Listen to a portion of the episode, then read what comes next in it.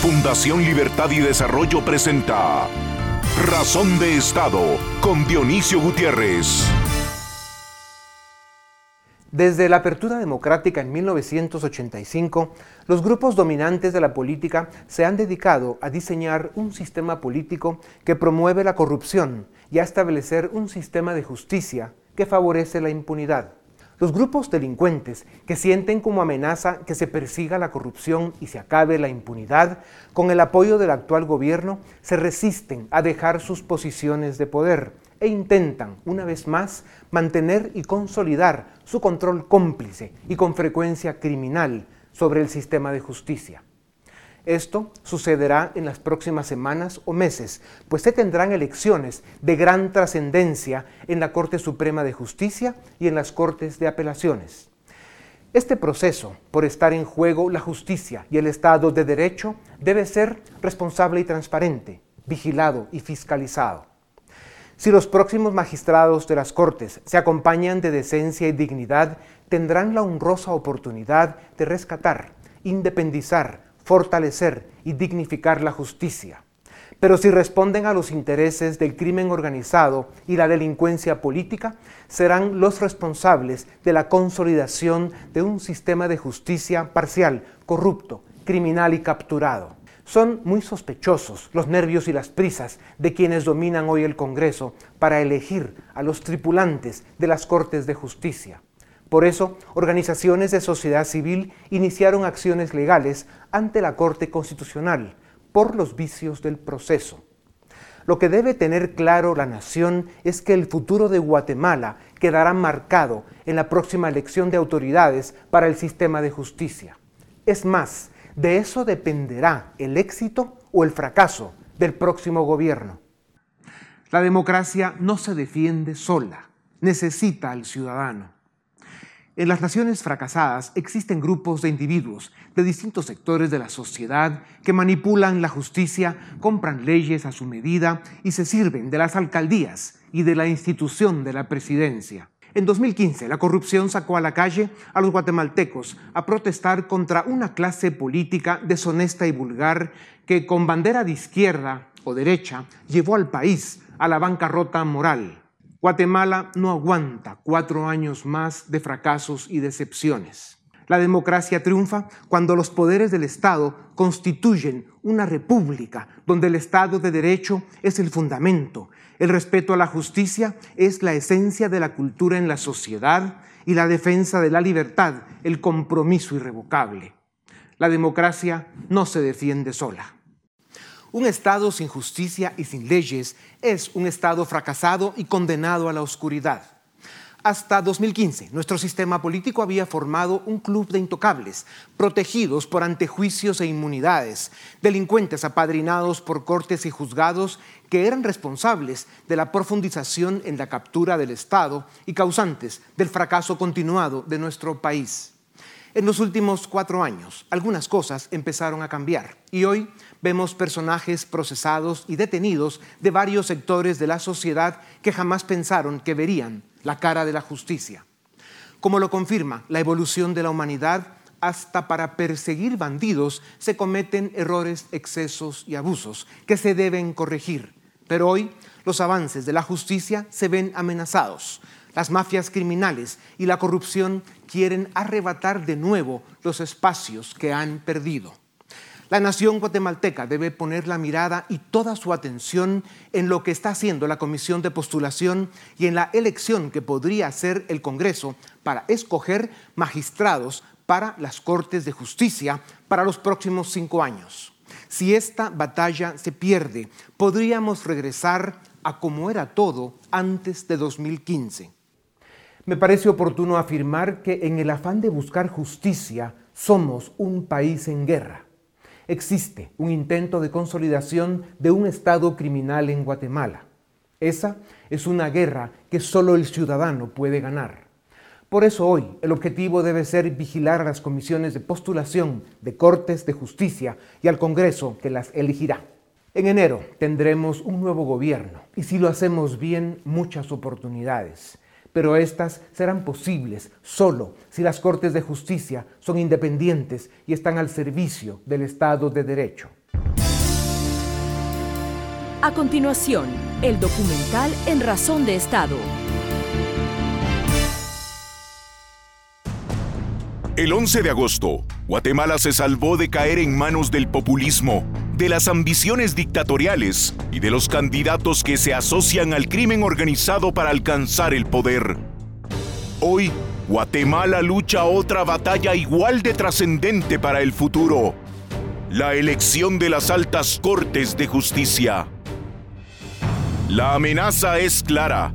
Los políticos delincuentes, los corruptos con procesos penales, los encarcelados en Mariscal Zavala, los operadores del crimen organizado, los listos oportunistas y otros desorientados quieren elegir magistrados afines a sus intereses. La intención es fracturar y detener la lucha contra la corrupción y revertir las pocas condenas que se alcanzaron en los últimos años. En su afán de capturar la justicia, quienes juegan a la captura del Estado no les importó integrar comisiones de postulación mediante procedimientos anómalos. Incumplieron la obligación de evaluar a los jueces de carrera y sin vergüenza alguna intentaron alterar las calificaciones de los candidatos para favorecer a sus camaradas. Por ello, la resolución de la Corte de Constitucionalidad es audaz pero valiente y oportuna. El alto tribunal decidió que la elección de representantes del Instituto de Magistrados debe repetirse y ordenó que se proceda a realizar la evaluación de los jueces de carrera de acuerdo con los requisitos de ley. Ahora bien, es cierto que la Constitución es clara en los plazos improrrogables y perentorios de los funcionarios, y hay juristas serios que opinan que violarlos es un fraude constitucional y legal. El drama está en que se ha politizado la justicia a tal extremo que está en peligro la misma sobrevivencia del Estado democrático y republicano hay quienes defienden las formas porque eso les permite mantener el fondo lleno de acerrín y estiércol. Argumentan que nos encontramos al borde de un golpe de Estado, pues prefieren cumplir con la solemnidad de los plazos, aun si eso implica entregar las cortes a las mafias. Y quienes están dispuestos a forzar las formas buscan, o al menos eso queremos creer, rescatar el fondo y devolver al país la oportunidad de construir un sistema de justicia digno de su nombre. Como no podía ser de otra forma, a los oportunistas, a los corruptos y los operadores del crimen organizado, la resolución de la CC les cayó como balde de agua fría pues puso en jaque sus perversas intenciones. También es válido afirmar que no es cierto que estemos a la vuelta de una crisis. La respuesta al dilema está en repetir la experiencia de 2014, cuando la CC suspendió temporalmente la elección de magistrados.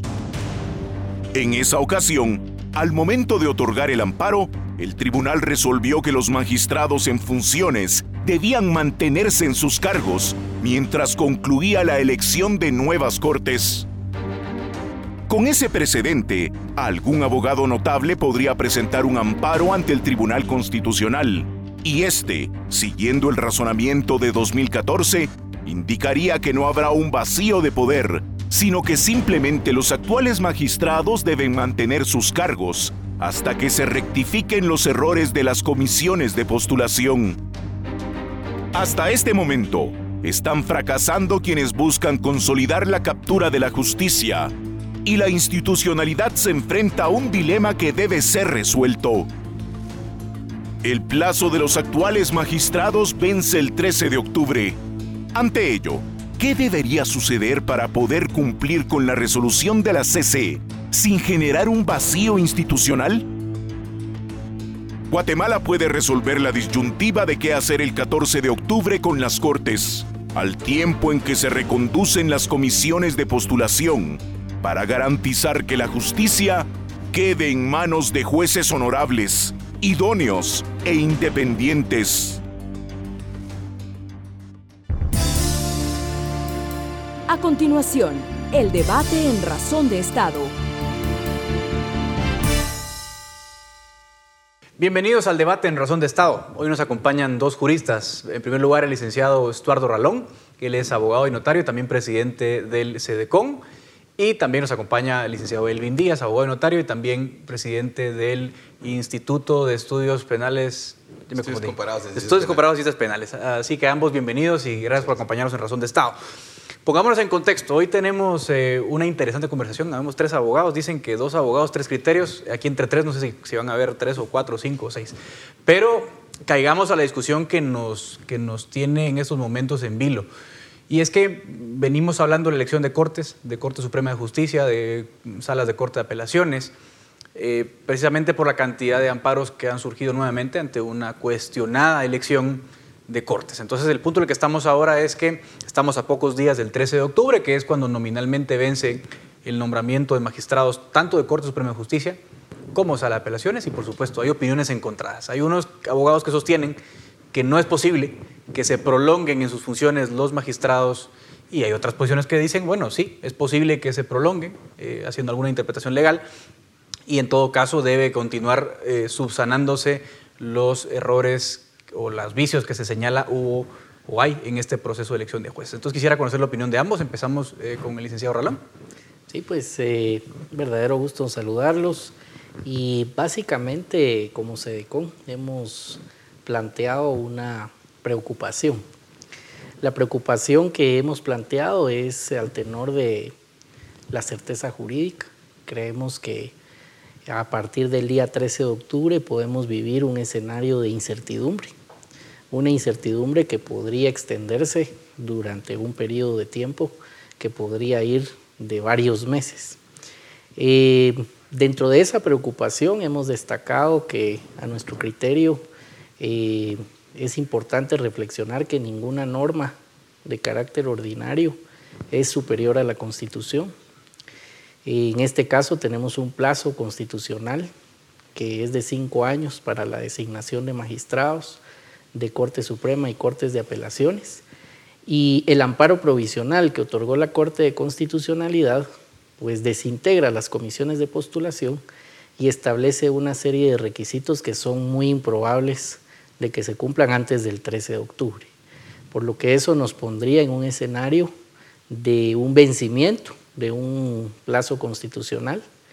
Eh, a diferencia de años anteriores, tenemos una ley de la carrera judicial que no existía por ejemplo, hace cuatro o cinco años, que en el año 2017 incorporó una norma donde indica que pierden la calidad los, los magistrados a partir de el vencimiento del plazo de su designación, por lo que la incertidumbre podría darse en el sentido de que perdiendo la calidad, pues estén sin posibilidad de abandonar el cargo, pero no hay ni norma constitucional, ni legal, ni reglamentaria que les pueda restituir una calidad que según la ley de la carrera judicial, pues les finaliza y les termina el día 12 de octubre.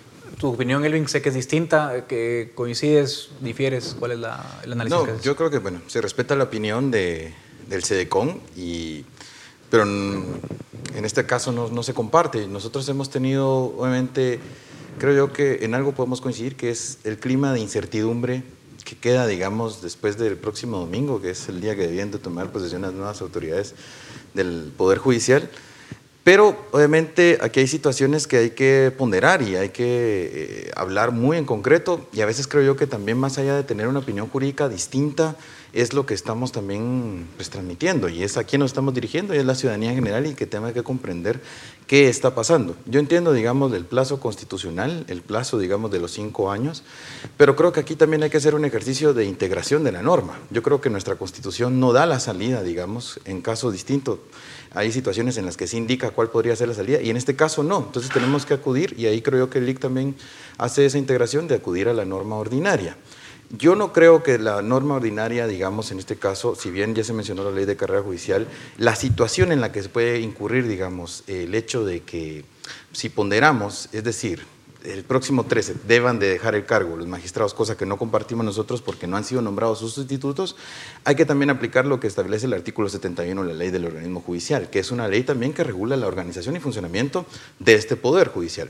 Y ahí me parece a mí que entonces, como la Constitución no nos está dando esta situación de poder resolverlo, porque prácticamente estamos a que ya es un hecho que el 13 de octubre no van a haber nuevos magistrados, tenemos que hacer un ejercicio de integración de la norma.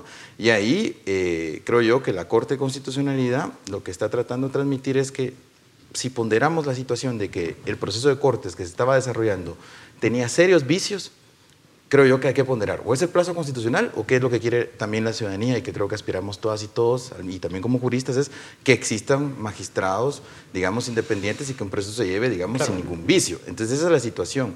Y entonces el artículo 71, y eso es lo que quiero decir, viene a dar una solución, me parece, a nosotros nos parece, digamos, que da una solución y que ha sido como un precedente que se ha utilizado en otras situaciones parecidas.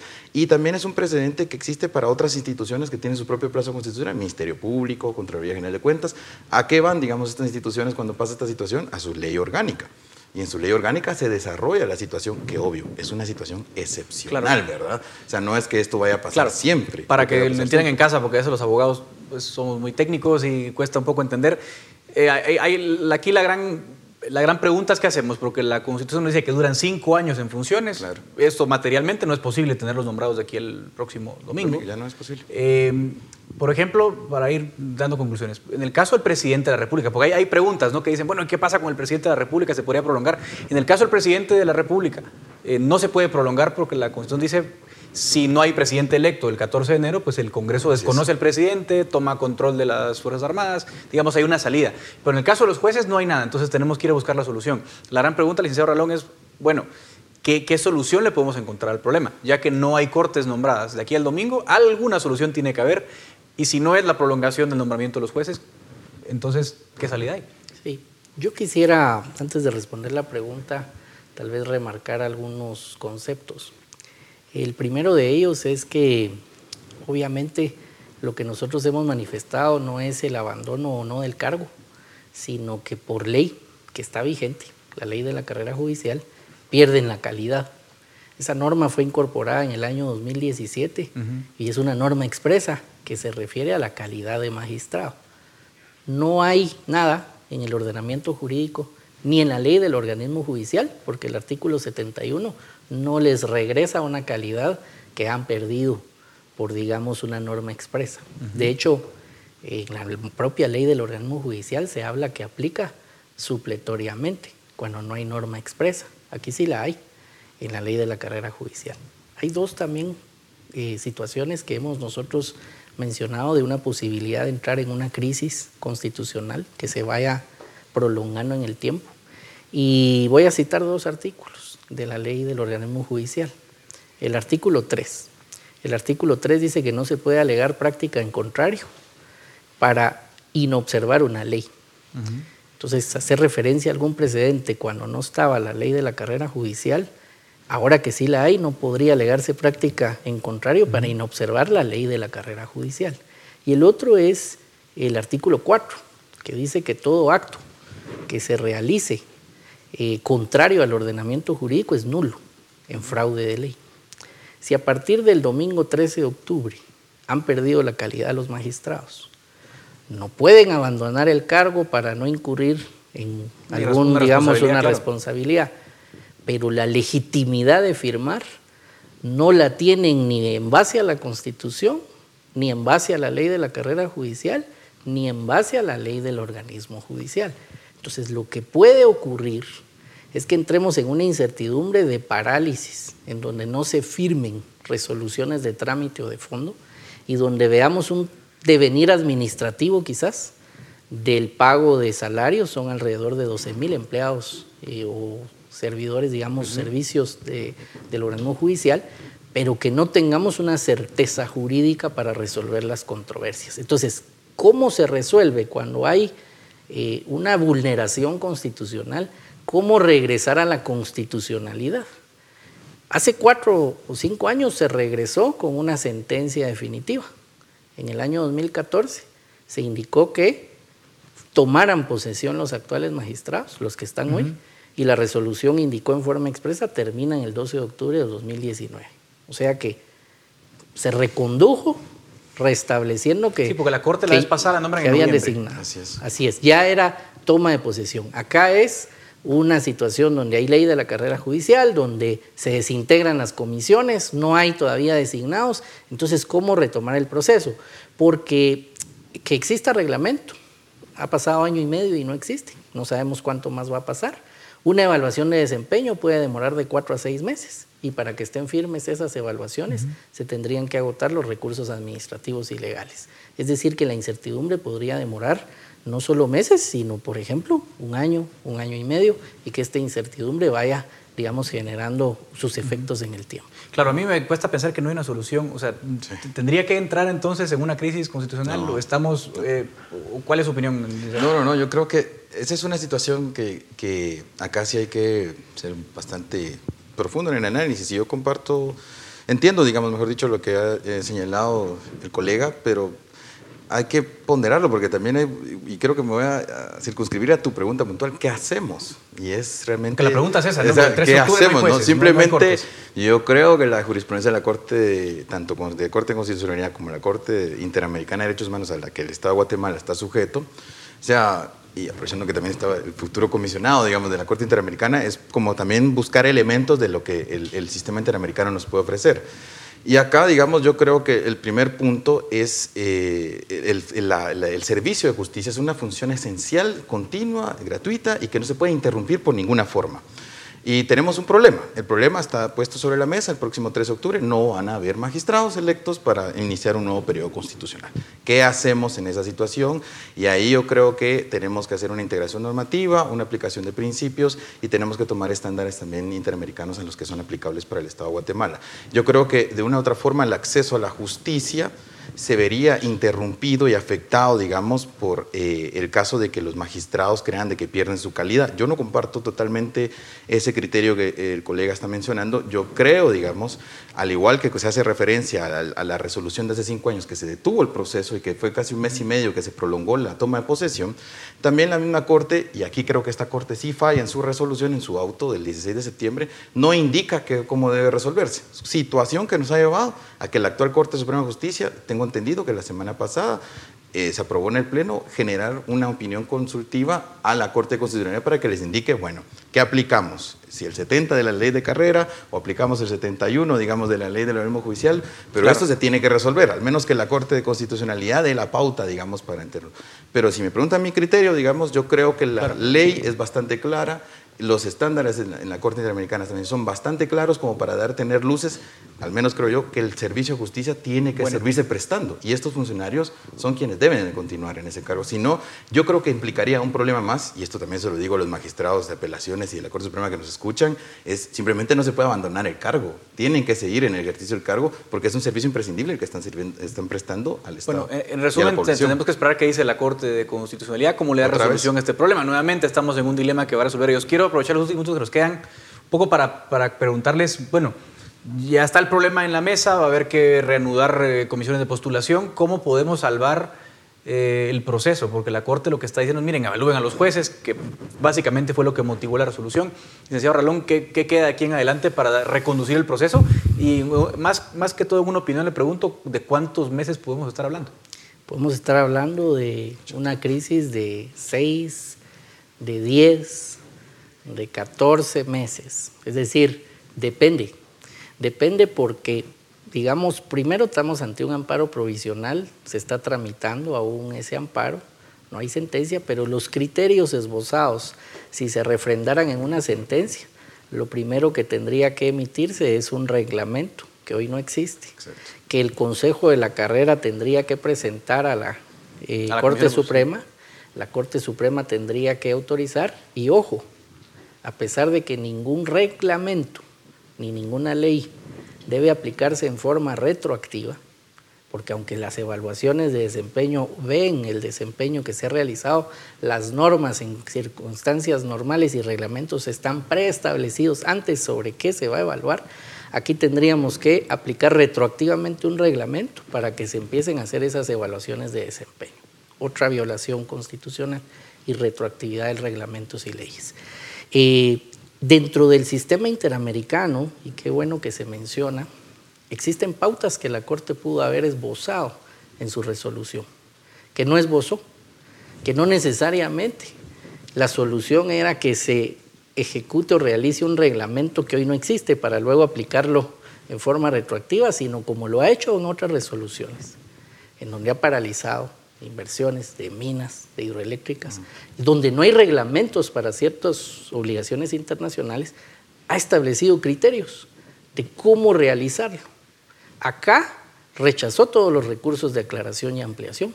No aclaró la resolución, no la amplió, no esbozó esos criterios.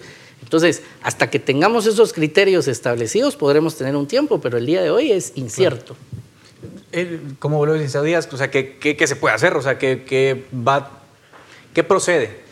Eh, ¿Ve el problema con el reglamento? ¿No se puede aplicar eh, así al pasado? ¿Cuál es su opinión? Yo sí creo que debemos de, cumplir y acatar la resolución. Y que, por cierto, no solamente eh, fue el, amparo que se circunscribe al acto reclamado en la carrera judicial, sino también el otro acto reclamado fue la elección de, los magistrados de apelación. Que esa ya se hizo, ¿no? Esa ya, y que tuvo que se, se, reeligieron nueve de dos. Totalmente. o sea, y ahí podríamos discutirlo, pero no es el tema. Y entonces, yo lo que creo respecto a la evaluación es que se debe dar, obviamente, con todos los estándares. Yo sí creo que la, la es una lástima, porque yo creo que lo que dice el licenciado Ralón es, eh, eh, medianamente cierto, porque en el sentido de que en la Corte tuvo la oportunidad en la aclaración de poder dar, de esbozarlo. Pero si uno ve el auto, hace una referencia a estándares interamericanos. Menciona, por ejemplo, Reverón Trujillo versus Venezuela, que me parece a mí que hay la Corte Interamericana, por eso yo acudo al sistema interamericano y creo que es bueno ahí porque hay algunas luces que nos pueden indicar de cómo se debe dar este tipo de procesos de evaluación. En el caso de la evaluación de desempeño, es solamente un, un punto, digamos, de referencia de lo que es toda la carrera profesional en el organismo judicial. Yo sí creo que, yo no comparto el criterio de que, que sea retroactivo, yo creo que sí se debe de dar nuevas disposiciones y emitirse llevarse a cabo la evaluación. Si bien, digamos, la ley se aprobó en el 2016, el periodo de evaluación debe correr a partir de ahí. Entonces, eh, no antes, pues en eso sí estoy de acuerdo, o sea, en función de cuándo se tiene que crear, eh, se tiene que, eh, digamos, llevar a cabo la evaluación, es una cuestión que también, pues, si se puede sentar el criterio, sería adecuado, pero creo que debe llevarse a cabo la evaluación. Aquí el responsable, quiero dejarlo bastante claro, es el Consejo de la Carrera Judicial. Por eso les iba a preguntar qué consecuencias debe haber también para un Consejo de la Carrera Judicial que tiene dos años y no aprueba un reglamento. Perdón por adelantarme, pero el Consejo de la Carrera tiene mucha responsabilidad y nadie está señalando al, principal causante de pero no deberían renunciar los mínimamente. ¿Qué mínimamente. Pues no sé si renunciar, sino yo diría que todos son responsables legales de sus actos. Yo creo que aquí hay responsabilidad del Consejo, de la Corte y de la Corte de Constitucionalidad. También según el artículo 69, que nunca ha sido interpretado, sobre el cual no hay jurisprudencia, son responsables con arreglo a la ley de sus resoluciones. Entonces, se pudo haber evitado. Y voy a poner un ejemplo. es la segunda vez que vota el evento, porque en la primera ocasión ignoró el artículo de la ley de la carrera judicial que dice que la convocatoria podía ser con por lo menos seis meses de anticipación no aplicó la ley de la carrera judicial, fue la ley de comisiones, fue la ley, fue la ley de comisiones de postulación y circunscribió todo a dos meses. En menos de seis meses emite una resolución donde dice no, ahora con base a la ley de la carrera judicial voto el evento. ¿Cómo es posible que el evento se caiga por una corte ignorando en su primera resolución la ley de la carrera judicial sobre la cual ahora argumenta que es la que hace retroceder el procedimiento? Esa contradicción también pudo haberse evitado. Entonces, digamos, es también importante establecer que el Consejo, la Corte Suprema y la Corte de Constitucionalidad han tenido oportunidades para evitar que lleguemos a este punto. Bueno, pero el Consejo de la Carrera Judicial sí es grave, ¿no? Porque estamos hablando de años en los que no hay... es, su única tarea. En febrero del 2018 quedó, quedó totalmente integrado, y de febrero del 2018 a la fecha no, han emitido reglamento. Yo lo que pregunto, es una entidad cuyo único objetivo es evaluar jueces. ¿Qué hizo año y medio? Sí. Yo sí quiero señalar, perdón por... señalar, tenemos poco Quería señalar ese error. Creo que el mayor responsable de esto es el Consejo de la Carrera Judicial y yo creo que el papel de la CC se circunscribía a enmendar un procedimiento. Creo que los alcances de la resolución no han sido todos claros y ahí me parece a mí que deben de existir algunas luces para poder enmendar este proceso que a todas luces lo que quiere la población es de que por lo menos elijamos nuevos magistrados independientes y con un proceso acorde a lo que establece la legislación. Correcto. Miren, es difícil ponerse de acuerdo en estos temas. Hay varios abogados, pero por lo menos en casa tienen las dos opiniones dos opiniones distintas que hay entre abogados. Lo importante ahora es ver cómo salimos de esta crisis, así que le agradezco muchísimo al licenciado Estuardo Ralón y al licenciado Elvin Díaz por acompañarnos en este debate en Razón de Estado. Es momento de dar eh, por finalizado el presente debate. A continuación, el debate en Razón de Estado. En este segundo debate de razón de Estado queremos discutir sobre cómo construir un sistema de justicia realmente independiente. Y tenemos a dos abogados y un politólogo. En primer lugar, a Philip Chicola, director del área política de la Fundación Libertad y Desarrollo, Carlos Paz Archila, abogado, y Edgar Ortiz, que cambió de papel y no está de moderador, sino como lo vamos a entrevistar en esta ocasión, director del área jurídica de la Fundación Libertad y Desarrollo. Gracias por estar en Razón de Estado. A ver, eh, Carlos, empecemos contigo. ¿Cómo construir un sistema de justicia independiente en un país que se ha caracterizado por la impunidad, por la falta de Estado de Derecho? ¿Cómo lo hacemos?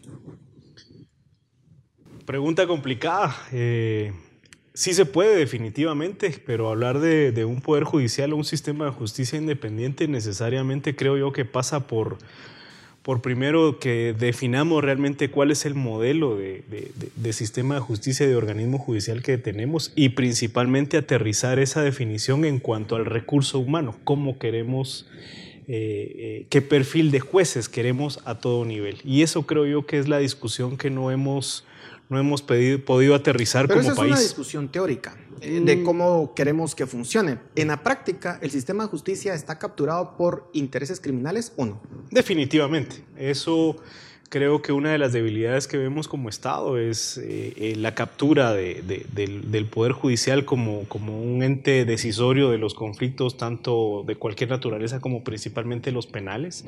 Vemos obviamente que nuestros jueces están expuestos en primer lugar a la inseguridad en su momento en las distintas jurisdicciones y territorios donde puedan trabajar.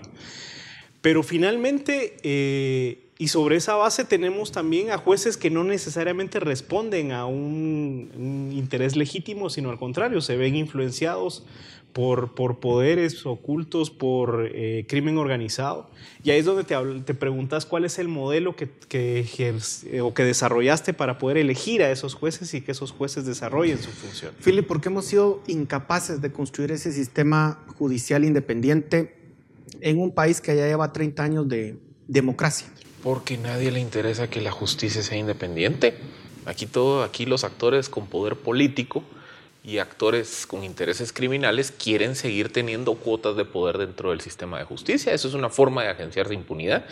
Por eso es que el, el debate sobre el fortalecimiento y la independencia del sector justicia viene por lo menos desde la firma de los acuerdos de paz y nunca avanza.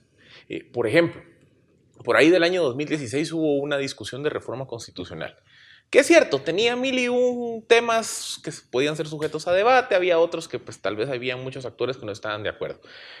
Pero creo que un consenso generalizado entre varios sectores es que se debiera de apostar por un sistema de carrera judicial y empezar a eliminar ese modelo anacrónico y disfuncional en donde los jueces de segunda instancia, los jueces de salas de apelaciones, son electos políticamente por el Congreso. Yo creo que este, ese cambio muy puntual. Es algo en el que hay un consenso de actores académicos y expertos en la materia. ¿Qué se ha avanzado en, la, en, el, en, el, tema? Nada. Porque obviamente lo que se buscan los actores con poder político, con intereses criminales, es poder seguir teniendo un sistema en donde si ellos le meten plata a las elecciones de comisiones de postulación y desde el Congreso de la República son ellos los que controlan la elección de los magistrados de apelaciones. Entonces, ese, ese, modelo es atractivo para quien ya controla el sistema. Y como dice el dicho, nadie corta la rama de la cual está parada. Edgar.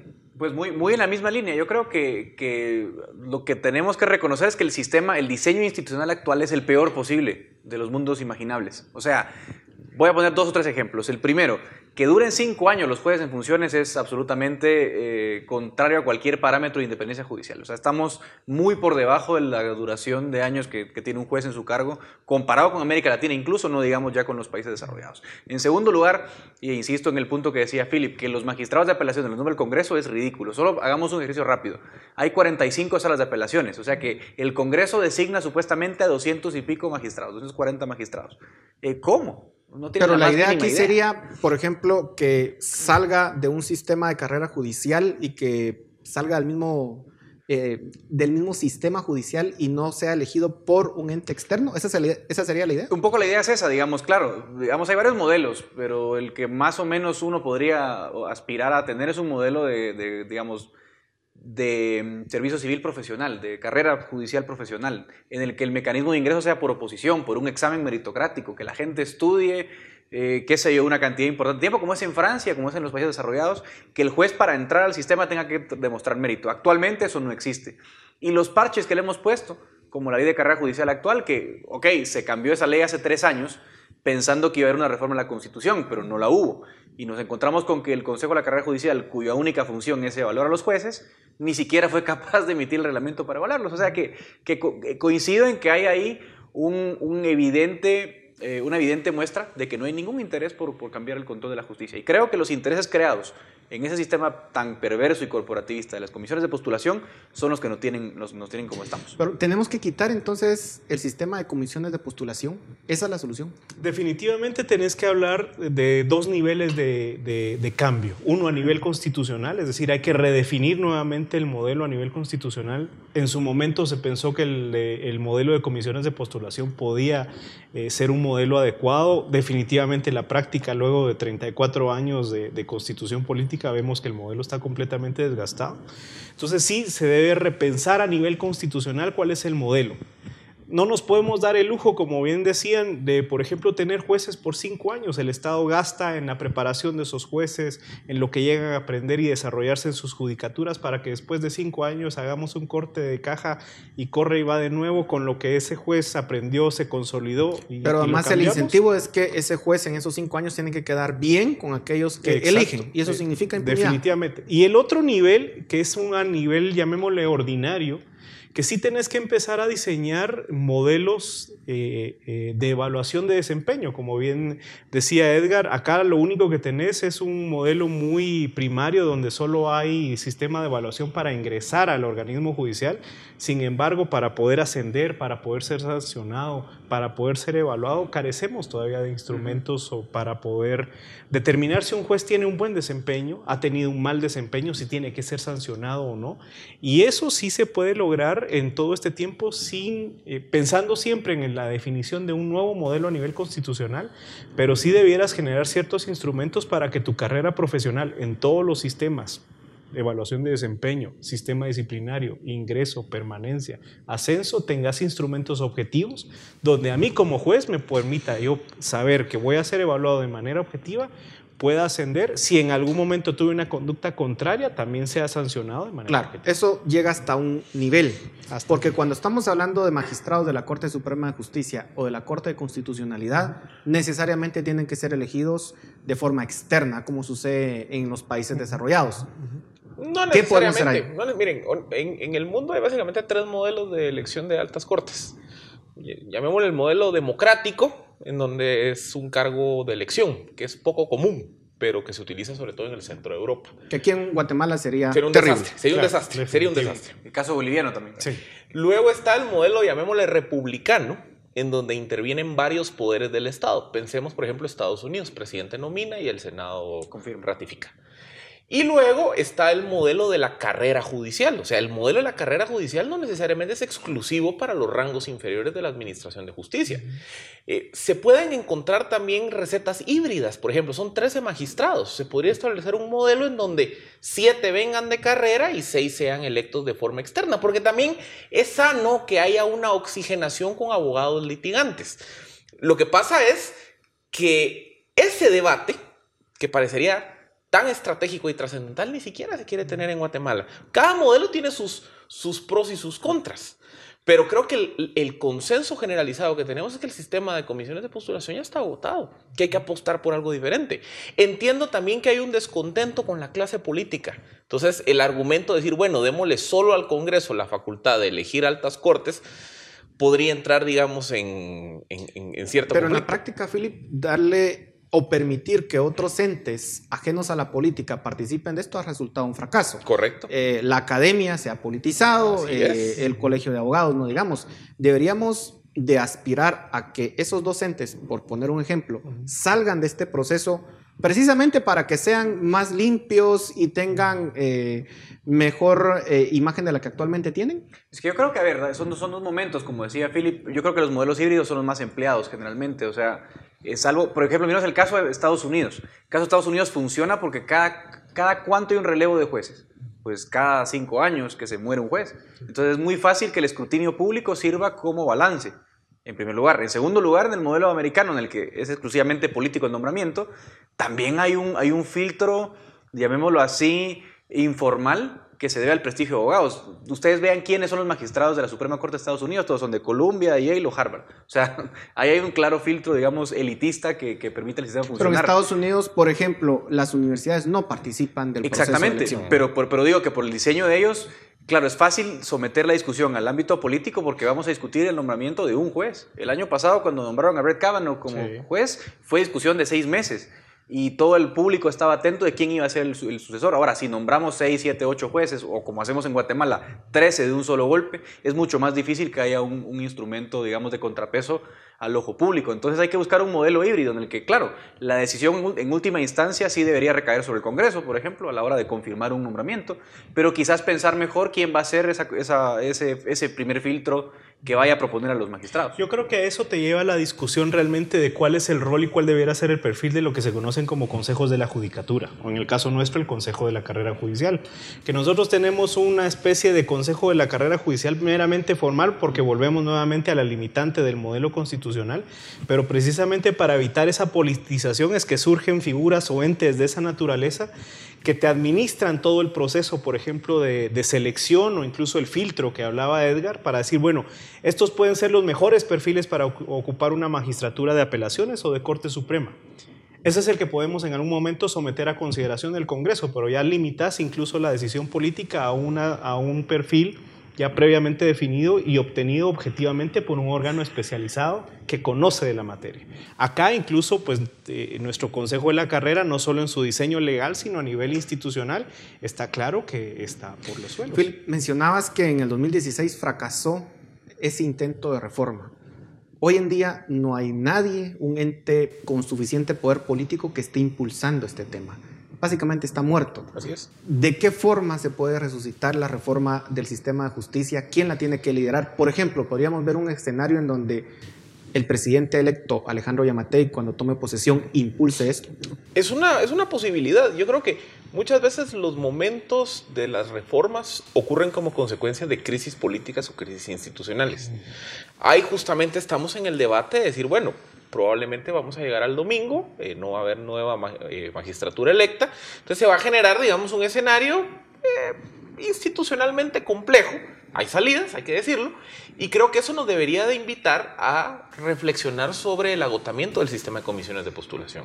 Yo sí creería que el siguiente presidente, el siguiente Congreso, bien podrían tomar la iniciativa de generar un esfuerzo, una propuesta de reforma del sector justicia, porque esa es la, que, esa es la pata que ha quedado más coja de la mesa. Porque en todo el resto del sistema, digamos, el sistema de compras y contrataciones, el sistema electoral, pues, se le ha medio chapuceado el modelo. El sistema de justicia ni se ha querido tocar. Y también hay una razón por la que no se ha querido tocar. Porque se requiere abrir la constitución. O sea, las reformas que se pueden hacer vía leyes ordinarias tienden a ser muy limitadas. Por ejemplo, eh, si se quiere incluir a los magistrados de apelaciones dentro de un sistema de, de carrera judicial, eso requiere una reforma constitucional. Y entonces ahí es donde ya se le empiezan a parar los pelos a mucha gente.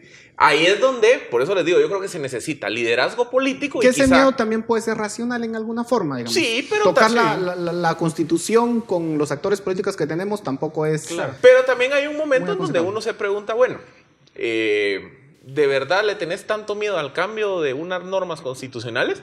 ¿O es que sencillamente ya te acomodaste con el modelo que hay? ¿Cómo hacer un, un- impulsar una reforma de una, de una forma controlada en donde se tenga cierta garantía que no se van a querer tocar otros aspectos de la Constitución y ceñirnos estrictamente a este tema? Que es el miedo de muchos, ¿no? Yo creo que lo, a ver, si hubiese, si hay, y si nos escuchan en este momento, políticos con, con la suficiente madurez para entender el problema, la conclusión de un estadista debería ser, miren, esta coyuntura de hoy debería servir para plantear un- una reforma. Yo creo que el primer paso es convocar a abogados notables y acotar la reforma al puro diseño de la carrera judicial, o sea, no meternos en, en- en creatividades y en ideas, eh, digamos, maximalistas. Es decir, miren, hay un problema no es la primera vez que estamos en una crisis, es la tercera vez desde 2000 2009, 2014, 2019, tres veces seguidas en las que hay problemas en la elección de magistrados. Entonces, El por eso, sistema digo no está que, funcionando. por eso digo que sí, en ese punto de acuerdo. Acotarlo yo creo que es muy importante y por eso llamo yo a la idea de los notables. Lo que pasa es que miren hasta dónde puede llegar la tensión. volteemos a ver a, a Sudamérica el caso peruano. El caso peruano es exactamente la crisis que tienen ellos política hoy, se da porque la población ya se cansó de que percibe que sus cortes no son imparciales. O sea que lo que tenemos hoy en Guatemala puede deteriorar en una situación mucho más crítica y por eso yo creo que sí hay una oportunidad muy importante en estos momentos para que la clase política identifique el problema, tenga madurez, convoque a los notables y plantee una reforma, como digo, de puro diseño. No nos metamos así a, como digo, a, cuestiones maximalistas, pero sí cambiemos el modelo actual. En el Congreso es difícil ver que, haya, que, que existan, eh, digamos, personas, diputados que tengan esta visión. Eh, lo ven en un presidente electo como Alejandro Yamatei? Repito la pregunta. Pero recordad que yo creo que más allá de ver solo al presidente a partir de enero entras en una coyuntura que tal vez es incluso única y que podría aprovecharse. Tenés un presidente recién electo, eh, vas a tener un capital político, vas a tener un Congreso también recién electo y muy probablemente vas a tener autoridades a nivel del organismo judicial relativamente nuevas. Creo que es una coyuntura que podría aprovecharse para tener ese nivel de madurez para reflexionar sobre, bueno, hemos atravesado una crisis que nos ha dejado debilitados completamente y principalmente en el sistema de justicia. Creo que podría ser una buena coyuntura para llamar a esa unidad para poder resolver un problema puntual a nivel constitucional. En los pocos minutos que nos quedan, un punto mm, muy crítico ha sido el papel de la Corte de Constitucionalidad en todo esto. Y muchos plantean la posibilidad de que quitemos a la Corte de nuestro sistema, básicamente. ¿Cómo lo ven? Eh, lo que pasa es que aquí estamos siendo casuísticos por una muy sencilla razón. Históricamente la Corte de Constitucionalidad siempre tuvo criterios favorables al poder. Esta Corte, su carácter extraordinario, ha sido que esta es la Corte más contrapoder de la historia democrática del país. Entonces la molestia no es con el modelo, es con el hecho de que las resoluciones de la Corte no han ido en sintonía con el Poder Ejecutivo, Legislativo y otros actores de poder. Pero antes de esta magistratura 2016-2021, las Cortes anteriores generalmente resolvían con el poder. Entonces, aquí está, aquí digamos, todo ese debate de decir sí, que, disolvamos la Corte, que cambiamos el modelo, me parece más casuístico que consecuencia, digamos, de una reflexión más profunda. Pero en todo caso, lo, lo que se quiere es que la Corte sea un balance de poder. Claro. Eh, sí. Eh, las personas deberían de este, eh, celebrar eso. Pero retomando precisamente el, el, el, primer tema que hablabas, hablar de independencia judicial y en un modelo de democrático es efectivamente respetar cualquier decisión máxima del, del Tribunal Constitucional. Independientemente si estés de acuerdo o no, un modelo democrático exige que haya respeto a las decisiones y no se puede cuestionar un modelo que efectivamente no está siendo cuestionado, sino simple y sencillamente estoy manifestando una inconformidad con una decisión. Eso no quiere decir que el modelo en sí esté, esté malo. Podemos discutir en algún momento ajustes, pero de todas maneras eh, creo que el modelo democrático exige pues, respeto a las decisiones del La Corte juega un papel en una democracia porque no todos los países tienen una Corte de constitucionalidad. No todos, no todos, pero voy a, voy a ser bien breve. ¿Qué pasa? Lo que no gusta son ciertas resoluciones de la CC que se, se ven como muy creativas, muy amplias. muy políticas en algunos casos. Muy políticas. Si quitamos la CC, ¿quién va a absorber esas funciones? La Suprema. Entonces, ¿quién se va a volver la Corte de la, de la Suprema. Entonces, el problema no se va a acabar con quitar la CC. Y hay, hay, por ejemplo, un debate que yo nunca he escuchado que tiene que ver mucho con por qué se eligen a los magistrados en bloque, por qué cuando se cambia la Corte de Constitucionalidad, la Suprema, se van todos de un plumazo, cuando se podría implementar un sistema escalonado. Lo vamos a tener que discutir en otro programa, Philip, porque se nos ha terminado el tiempo. Gracias a los tres. A ustedes, muchas gracias por su atención. Nos vemos la próxima semana.